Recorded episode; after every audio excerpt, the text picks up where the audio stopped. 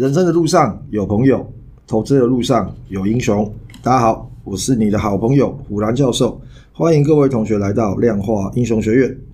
快乐的时间总是过得特别的快哦。很快的又回到这边来哦，出去玩是很累啊，但是面对工作的时候，特别觉得休假的难能可贵哦。先感谢一下沙老师跟数据集上一周的代班哦。他上周聊的，你有听吗？有，我有听，有听。对，我绝对不是故意要嘲笑，我也没有那种想法。是哈，只是有些事情你就要经历过才会懂。真的就是。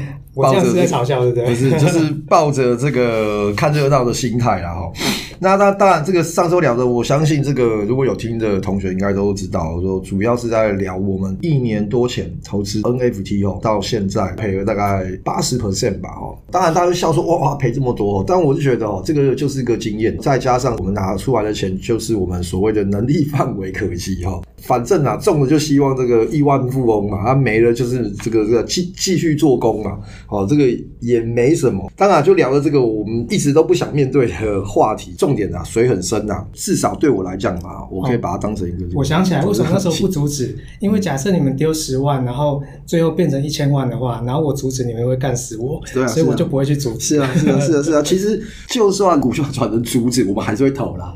认真讲是这样，然后只是他阻止之后，我们会来笑他说：“靠，你看你对不对？我们赚，对不对？”我我没有笑，我真的没有笑。对对对，那这个没有没有，我觉得这个他也不是不是说看笑话了。我觉得就是说每个人对这个东西的接受度嘛，有的人就是哎，我这个东西我完全就是觉得没有机会，我就是不想碰。你要赚是你的事情嘛，对不对？第一个啊，我们有在节目上讲这个很多东西，理论讲了半天哦，可能还是要实际操作才知道嘛。那实际操作之后就觉得说，嗯，我当初其实不应该这样子嘛。任何的不好的，或者是你可以讲失败的投资经验哈，我觉得都是一个经验。最重要是要调整好自己的心态，面对下一个挑战。人生上面也是这样，人在江湖走，哪有不挨刀嘛，对不对？二零二三年最后一周哈。上一周欧美的股市还蛮强的，亚洲这边就普普通通哦。虽然亚洲的这个货币哦，相对于美国来讲是升值嘛，但这个股市它没有像欧美这么好。亚洲市场，我记得印度表现得非常好，但其他的话，亚洲其他国家股市就呃上上下下，没有个特别亮眼的表现。台股也就是这个上上下下了哦。上周啦，美国它有两个数据哦，Q 三的 GDP 的下调，然后还有公布这个十一月 PCE 的个人消费价格。持续是在降温，上周开始就有很多声音哦，市场的解读啦，对明年三月份就要开始降息的这个预期越来越高。最早最早那时候大家都想说啊，二零二四年可能最快降息也要到九月，然后再来就开始慢慢往前推了哦。到上个礼拜为止，已经有很多人认为说哦，可能明年第一季完三月的时候就会开始降息哦。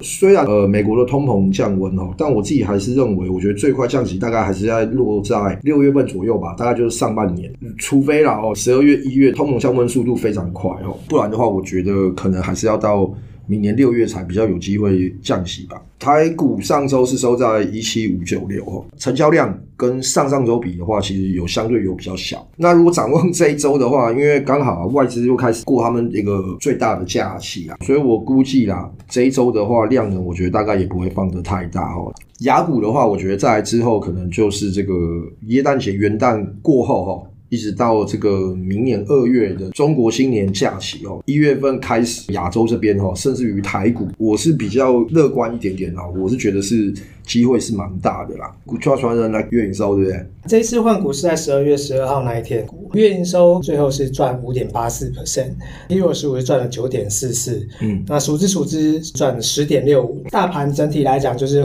从换股到换股的时候，其实涨了三点六三 percent，嗯，对，所以呃三个。策略都赚钱，这是呃上个月股票的情况。OK，那新的一个月就是又选了蛮多股票的。嗯、那只是说现在来讲，普遍表现不好。简单讲一下，月营收现在负五趴多。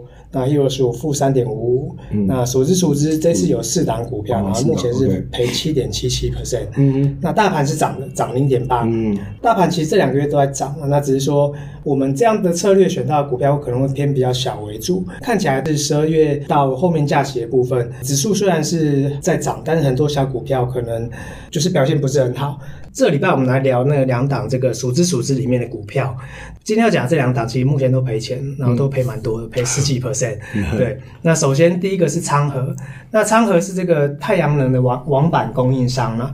据新闻写，他们是市场第一家推出什么 PI 网板的供应商。昌河这家公司，我会想讲是因为。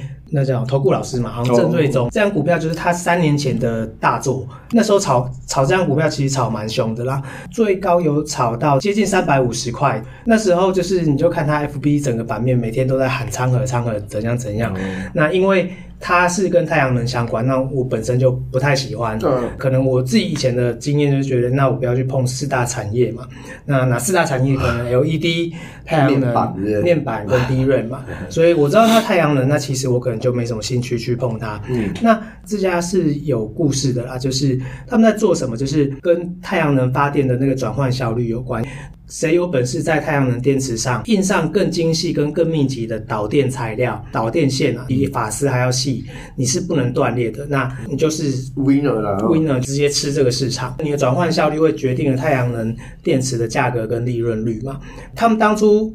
就是一开始有做，然后后来被日本的一家厂商用更好的技术超越他们，节节败退嘛。那直到最后，最后他们公司就决定说，用一个什么镭射雕刻制成，把那个原本只运用在航太产品的 PI 什么感光材质，然后再搭配他们自己弄的技术啦，反正弄出一个新的网板就对了。然后这件事情大幅提升电池转换效率之外，而且它耐硬度是超过五万次，比原本主流的一万次还高出四倍。所以等于是你大幅降低客户的成本，那所以他那时候也因为这个研发出来之后，所以他的股票涨了非常一大段。嗯，我刚刚讲这个故事其实是二零二零年十月十四号你在网络上可以看到的报道啦。他这个报道完之后，大概就是从两百多块就一路跌到不到一半吧，因为他炒作是在那之前的事情，最高涨到三百四十八。最近来讲有几个。优点啊，第一个，它营收是在高峰的，目前来看单月平均有两亿。之前在二零二零年炒到最高的时候，它那时候盈利率有三十七 percent 嘛，三十七我记得。目前今年 Q 三的时候，它的盈利率也回到了二十五点四七。就财报上面的数字来讲，我觉得这都还蛮正向的。那只是说。可能就是选股逻辑的关系，因为我们是选月初，呃，可能五六个交易日之后，因为你十号或十一号去选嘛，刚好选到它涨幅最多的，那你会去选到这个。好处就是说，像上个月选宏杰科跟国统嘛，那最后这两档股票记得都赚钱，那整体报酬是有十帕多嘛。昌河目前看起来是比较不幸的，不一定，因为它还不一定，对，确实是还不一定。那只是说目前来看它是赔钱啦，嗯，对。不过还有好几个交易日，而且我觉得这个报。爆发力会比较强啊，因为因为它的股本太小了，对，它的股本只有三亿多。刚刚讲它最多炒三百四十八是二零二零年三月多的事情，起涨点可能在六十五块左右，然后直接翻到三百四十八。嗯，台湾会有很多这样的故事，就是它股本不多，但是你找到一个特定的技术，接到特定的生意的时候，EPS 开始暴涨了嘛，股价就会很好玩。你你做了这件事情，然后你可能会会被人家复制嘛。呃，就是竞争白热化，就造成你毛利率下滑。那他们看起来有在兴讼，就是去呃阻止人家朝呃法律诉讼的部分去阻止人家呃来跟他竞争。嗯，那这个部分看起来好像也有一些作用。那至少它的营收目前来讲是到一个新的高峰，但是它的盈利率还没到之前的高峰。嗯，如果它有机会回到过去的那个成绩，它可能应该还是有一些看头啦。只是目前。呃，是赔钱的。好，然后再来下一档股票，也是数资数资里面的。那这个是六五九三的台湾民版，它股本很小，只有二点二亿。那它其实是台湾第一家荣获 Visa 万事达卡，嗯、还有 JCB 正式认可的这个信用卡专业制卡厂，承接国内外主要发卡银行的这个制发卡服务啦。嗯。这个争议其实可能就是很固定，因为你看起来也没有什么。但是呢，就是台湾民版他们今年初董事长的位置已经转交由这个他们原本聘任的律师担任，新的董事长就是原本那个律师嘛。他同时对这个加密货币也有研究，所以他等于上任之后提出了这个冷钱包的产品概念，然后拓展新的业务领域啦。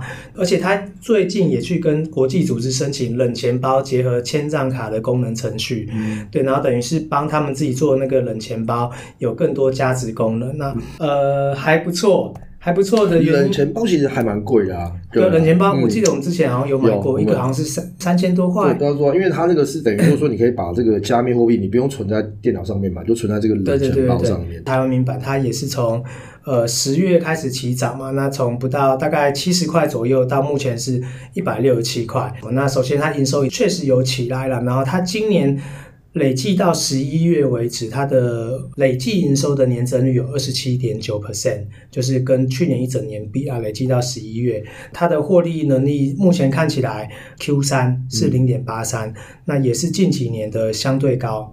股票要有飙涨，那第一个就是你要有实质的获利嘛。嗯，那没有实质获利，还有另外一个方向，就是你要能够带来梦想。呃，就是新的董事长他接触虚拟货币这个领域，我觉得确实是开启一些想象空间呐。嗯嗯，这样股票我觉得蛮有趣的，因为。